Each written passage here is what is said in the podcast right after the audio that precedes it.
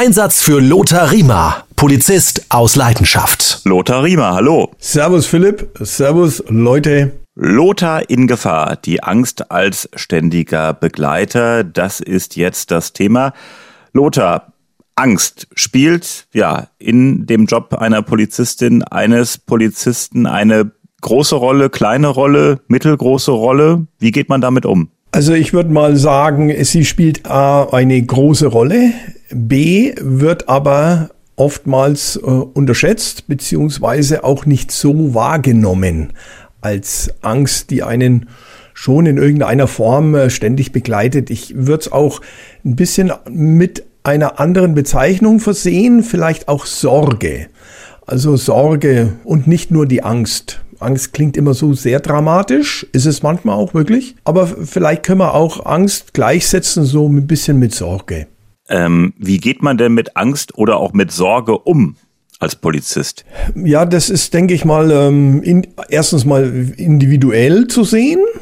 Ich persönlich als junger Polizist habe das oftmals so erst als Angst gar nicht empfunden, vielleicht ein bisschen mehr als Unsicherheit.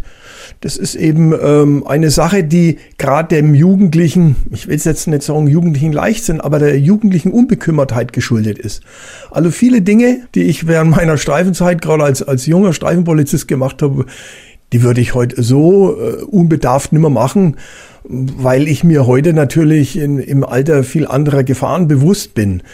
Ich will es nur mal an einem ganz einfachen Beispiel äh, vielleicht da mal klar machen. Wir hatten im Olympischen Dorf, jetzt war ja die ähm, Jährung des Olympia-Attentats und dem Polizeirevier war ich ja.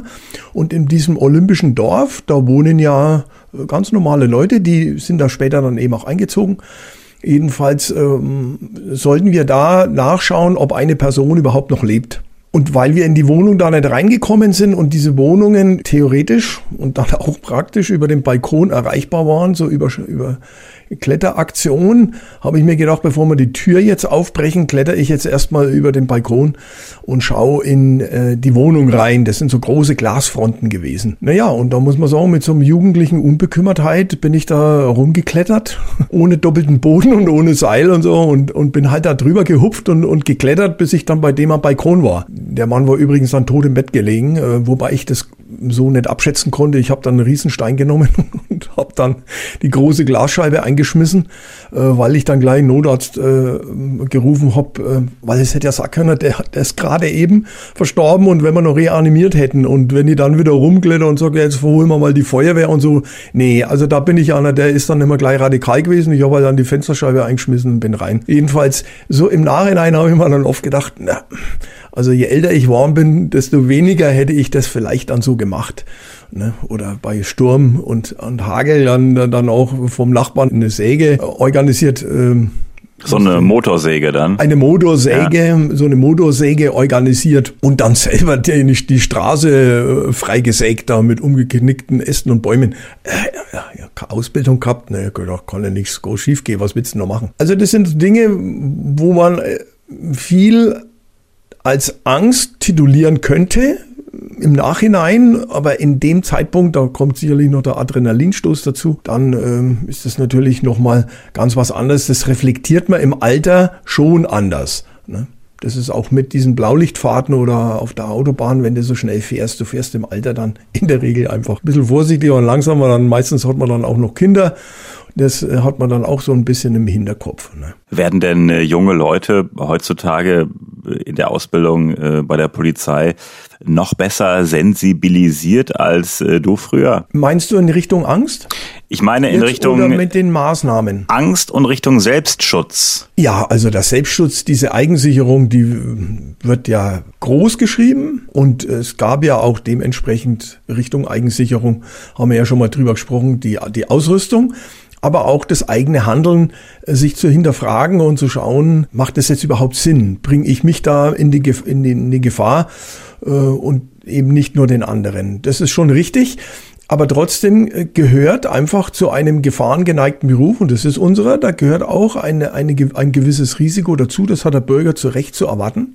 Das ist einfach so. Und wir müssen uns eben auch äh, oftmals in eine gewisse Gefahr bringen. Wie weit jeder Einzelne geht, das ist wirklich auch individuell zu sehen. Das ist nicht generell zu beantworten.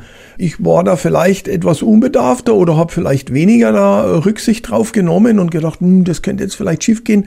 Für mich war immer im Vordergrund, was dient dem Bürger und muss das jetzt schnell passieren und nicht äh, sich zu überlegen, ne, es gibt ja so Reichsbedenkenträger, ne, und ich sage ja immer, die Philosophen, philo während die Philosophen philosophieren, erobern die Praktiker die Burg. Und dann war ich einer, der halt gern gleich losgelegt hat und in der Hoffnung, dass es dann funktioniert auch. Die Angst als äh, ständiger Begleiter, die Sorge als ständiger Begleiter, das ist, glaube ich, immer eine Typgeschichte, wie man damit umgeht. Da gibt es bestimmt auch welche, die äh, Polizeidienst anfangen und dann relativ schnell merken, das kriege ich nicht in meinen Kopf rein, da bin ich nicht der Typ für, ich, ich breche jetzt die Ausbildung ab.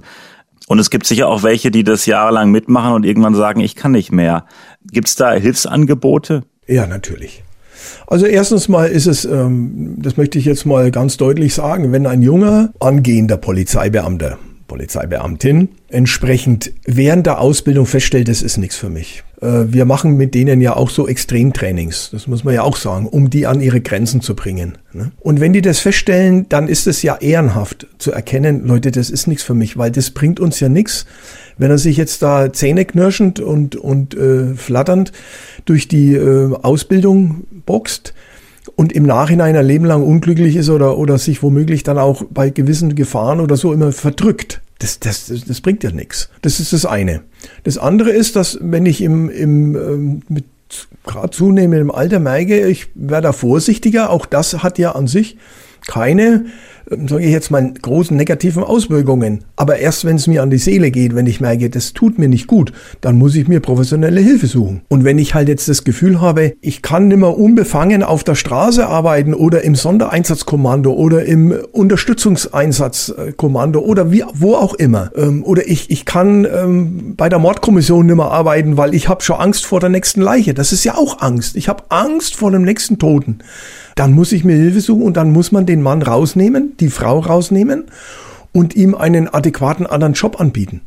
Und das ist heutzutage jetzt kein, äh, kein Schwäche zeigen oder äh, da muss man halt die Zähne zusammenbeißen und durch. Das bringt uns ja alles nichts. Also da sind wir schon viel, viel weiter. Und es gibt ja genug Jobs äh, bei der Polizei, wo man halt versetzt werden kann wo man es halt äh, ja nicht mehr so spektakulär hat in Anführungsstrichen. Ja, weißt du, das, auch das spektakulär ähm, ist ja relativ. Also wenn du heute, sage ich mal, beim Sondereinsatzkommando bist und da solche spektakulären Fälle machst, das mag schon sein, die sind aber anders trainiert, die haben andere technische Ausbildung und so weiter, sind in einer Gruppe eingebunden. Was aber vielleicht wesentlich unspektakulärer, aber umso mehr belastender ist, die Kolleginnen und Kollegen auf der Autobahnpolizei zum Beispiel, die ja teilweise wirklich, oder auch auf der Landstraße, teilweise wirklich fürchterliche Verkehrsunfälle aufnehmen müssen mit Toten, mit Schwerverletzten, mit Kindern. Das ist vielleicht nach außen hin nicht so spektakulär, aber viel, viel belastender vielleicht. Und, und deswegen ist es ganz individuell zu sehen, wenn der Kollege, die Kollegin das Gefühl hat, ich, ich habe Angst, vor dem nächsten Einsatz. Ich habe Angst zu versagen. Ich habe Angst, damit nicht klarzukommen. Dann muss das geändert werden. Da muss man sich Hilfe suchen und dann muss man auch schauen, dass man denjenigen in einem neuen Dienstbereich unterbringt. Hm. Spektakulär meinte ich auch irgendwie ähm, diese Gefahr, dass beispielsweise man was Schlimmes sieht. Das ist ja in einem normalen Streifendienst auch äh, jederzeit möglich, genau. dass sowas passiert. Aber es gibt ja vielleicht auch Bürojobs bei der Polizei, wenn es wirklich nicht mehr geht, dass man da aus diesem ganzen Bereich rausgenommen wird.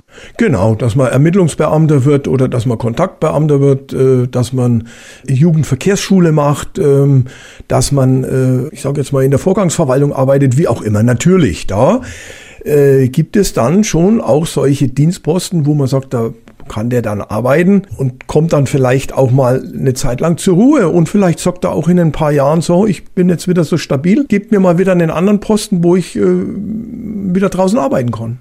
Ich finde das aber wirklich äh, schwierig für manche, äh, die dann nicht mit klarkommen, dass jederzeit was Schlimmes passieren kann, beispielsweise im üblichen Streifendienst. Das ist ja eh nicht so.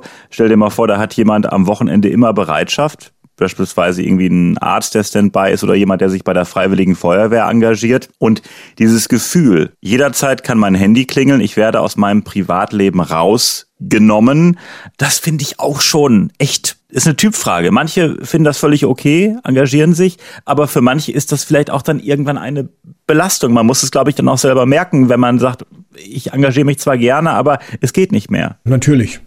Das hat weniger was mit Angst zu tun, wobei das natürlich auch äh, sein kann, dass ich Angst habe, dass das Telefon am Wochenende klingelt, ich wieder raus muss aus meinem Familienkreis und äh, meine Familie jetzt äh, Geburtstag feiert und ich muss dann schon wieder los und so weiter. Das sind natürlich auch Dinge, aber die sind in unserem Beruf, ich sage jetzt mal, schwierig ähm, auszublenden beziehungsweise äh, ganz ähm, wegzubringen. Denn das ist etwas, was man erwartet, zu Recht, und, und das ist in vielen Bereichen. Ich bin ja bei der Dokumentenprüfkommission gewesen, bei der Kripo, und da haben wir gedacht, oh, da hast du am Wochenende frei oder so. Ja, nix war es am Wochenende frei. Mussten wir halt auch arbeiten oder wir mussten nachts raus. Aber es ist eine große Belastung für die Angehörigen, kann ich mir vorstellen. A, dass du Schichtdienst hast oder jederzeit gerufen werden kannst, nicht nur bei der Polizei in mhm. vielen Berufsfeldern. Äh, und speziell beim Polizisten, bei der Polizistin diese Sorge, dass wirklich was passieren kann, dass dir was passieren kann.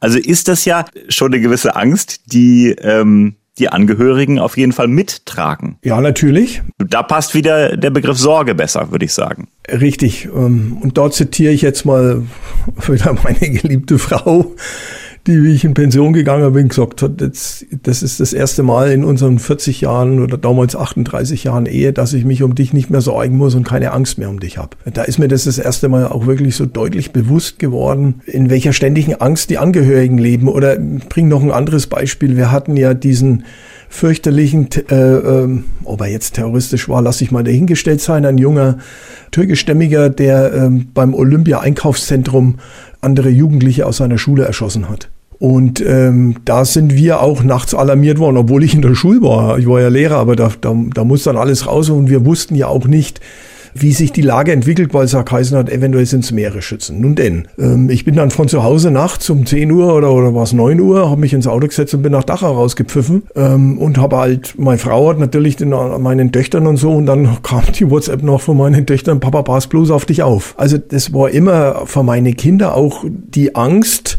um ihren Vater. Ob das jetzt in Bosnien war, ob das im Streifendienst war, ob das später beim G8 oder G7 oder wo auch immer, das, das, das ist der ständige Begleiter, das belastet die Familie und manche Familien zerbrechen dran. Und ständiger Begleiter, äh, dieses ständig ist ja genau richtig. Es kann ja überall äh, was passieren. Ich meine, du sicherst ein äh, Gebäude oder stehst da zehn Stunden rum und plötzlich kommt da irgendein Irrer und attackiert dich oder will da rein. Äh, da kann was passieren, im Streifendienst kann was passieren, auf der Autobahn sowieso. Ähm, und dann äh, wirst du von jetzt auf gleich äh, mit Angst konfrontiert. Muss man die Angst zum Teil dann auch ein bisschen ausblenden? Oder wie findet man da dieses Gleichgewicht? Äh, Eigenschutz und auf der anderen Seite halt offensiv versuchen, die Lage zu klären und nicht in Anführungsstrichen den Schwanz einzuziehen. Hm. Ähm, du kennst sicherlich den Ausdruck Angst essen Seele auf. Äh, also bei uns ist das so ein geflügelter Begriff auch. Ne? Wenn die Angst anfängt, deine Seele aufzufressen, dann musst du gehen. Also dann, dann muss man eine Alternative für dich schaffen. Äh, es ist schon so, dass man sich äh, der Gefahr bewusst ist, aber versucht durch professionelle Arbeit, durch professionelle Ausrüstung, durch professionelles Handeln, diese Angst in den Griff zu, also nicht nur in den Griff zu kriegen, sondern die Gefahr zu minimieren und dadurch verschwindet in der Regel auch die Angst. Also das war für mich so das Konstrukt. Ich habe versucht, mich bei einem Einsatz, wenn ich die Möglichkeit gehabt habe, äh, mich dazu ein bisschen darauf einzustellen, mich damit dann beschäftigt und, und geschaut, wie, wie funktioniert das, mich mit meinem Streifenpartner abgesprochen auch, äh, gehst du darum ums Haus, gehe ich darum, äh, wie kontrollieren wir dieses Fahrzeug? Oh, der ist ein bisschen querlicher, der schaut ein wenig anders aus. Wir, wir arbeiten da mit Taschenlampen und halten ein bisschen mehr Abstand oder was auch immer. Aber das geht natürlich nicht immer, weil äh, bestimmte Situationen ad hoc passieren. Das heißt, du, du kontrollierst jemand, weil der ähm, aufgrund der Geschwindigkeit oder weil er gerade ins Auto einsteigt und war auf dem Behindertenbikeplatz gestanden. So. Jetzt non willst du ein Ticket verpassen und das ist einer, der aber im Handschuhfach die riesen Knarre hat, weil er nämlich gerade von einem Banküberfall oder weil er das vorhat oder wie auch immer. So, und dann zieht er die Knarre und er schießt sich. Äh, oder im Zug, äh, mein junger Kollege, der im Zug von Salzburg nach München, die haben einfach nur äh, illegale damals versucht rauszufiltern und was, was passiert. Die kontrollieren zwei flüchtige, hochkarätige, hochkarätige Kriminelle, zwei Männer und der junge Kollege wird im Zug erschossen zack, war seine erste Streife mit als Praktikant.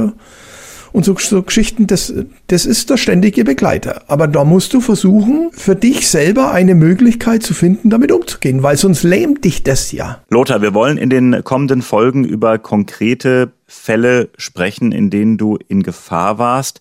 Wenn wir jetzt ähm, über dieses Thema die Angst, die Sorge als ständiger Begleiter erstmal einen Strich ziehen würden. Wie fällt dein Fazit aus? Naja, ich habe die Angst als solche nicht empfunden. Zumindest in der Regel nicht im Einsatz. Aber im Nachhinein oft, so dass einem die Knie zittern oder dass man sagt, oh, oh Gott, das ist ja ein Wahnsinn. Ne? Und die Angst, und das möchte ich auch vielleicht an der Stelle noch mal ein bisschen dreiteilen, ist eben die Angst einerseits um denjenigen, den es betrifft, also den Suizidenten, den äh, Schwerverletzten, den Ausgeraubten, äh, was auch immer, dass man sich um den sorgt. Ne? Be be benutzen ruhig mal den Begriff Sorge, aber eben auch die Angst um einen Streifenpartner, gerade wenn man, ich war ja jahrelang Praxisbegleiter, also hatte junge Kolleginnen und Kollegen an Bord, dass man mit denen heil wieder aus dem Einsatz zurückgekommen ist. Also diese Angst, diese Sorge hat einen, also mich ständig begleitet auch. Du hast eine Riesenverantwortung. Und später als Klassenleiter mit 25, teilweise hatte ich zwei Klassen, äh, als Einsatzleiter mit 50 jungen Leuten. Wenn dir da in den Einsatz geht und da geht was schief, da wirst du gekreuzigt. Und da wirst du dein Leben an immer froh. Da hast du, ständig trägst du mit dir die Sorge oder dieses Wissen, du hast irgendwas verbockt und da hat jetzt jemand drunter leiden müssen, ist verletzt worden, im schlimmsten Falle womöglich nur dran äh, gestorben oder so. Das ist die zweite Komponente. Und die dritte Komponente der Angst ist, Schrägstrich Sorge, dass ich etwas falsch mache. Und dass dann nicht nur ich etwas falsch mache, weil es rechtlich passt oder nicht, das ist auch schlecht, aber viel schlechter ist, dass der Einsatz in die Hose geht, weil ich einen Fehler gemacht habe und dann der Vermisste nicht gefunden wird. Ähm, wir denjenigen auch vielleicht nicht retten konnten. Oder dass wir die schlechte Spurensicherung gemacht haben und dann der Täter nicht überführt werden konnte. Dass wir eine schlechte Vernehmung gemacht haben. Und so weiter und so fort. Also diese Dreiteilung, die ist mir wichtig, das klar zu machen, weil dieser, dieser Bogen, dieser Schirm der Angst, der überspannt ja mehrere Teile des Arbeitslebens. Ne? Und äh, das war mir jetzt wichtig, zum Ende der Folge das mal so ein bisschen auch herauszustellen. Und wir sprechen über konkrete Fälle. Lothar in Gefahr in der nächsten Folge. Lothar, äh, wichtig ist, wir freuen uns über Feedback und Anregungen. Natürlich. Ich hatte letztens äh, von einem jungen Mädchen übrigens, die jetzt bei der Polizei wohl auch anfängt, ähm, haben wir ein tolles Feedback doch gekriegt, Philipp, ne? Und äh, uns bestätigt darin, dass wir anscheinend auf der richtigen Linie sind und wir freuen uns. Wir freuen uns auch, doch vielleicht ein bisschen weniger über Kritik. Aber die nehmen wir an, ganz klar. Man kommt ja im Leben nur vorwärts, wenn man Kritik annimmt. Und deswegen äh, haut rein, Leute, schreibt uns eine E-Mail, wir freuen uns. Lothar at Polizist aus Leidenschaft.de, also ganz einfach Lothar at Polizist aus Leidenschaft.de und die E-Mail-Schreiberin hat ja auch äh, Vorschläge gemacht für Folgen und äh, die beherzigen wir natürlich und haben sie schon auf unserem Zettel notiert, die Vorschläge. Genau, die ist auf unserer To-Do-Liste, wie das Neudeutsch heißt. und die arbeiten wir fleißig ab. Lothar, vielen Dank und bis zum nächsten Mal. Ich danke dir und allen Zuhörern alles Gute, haut rein.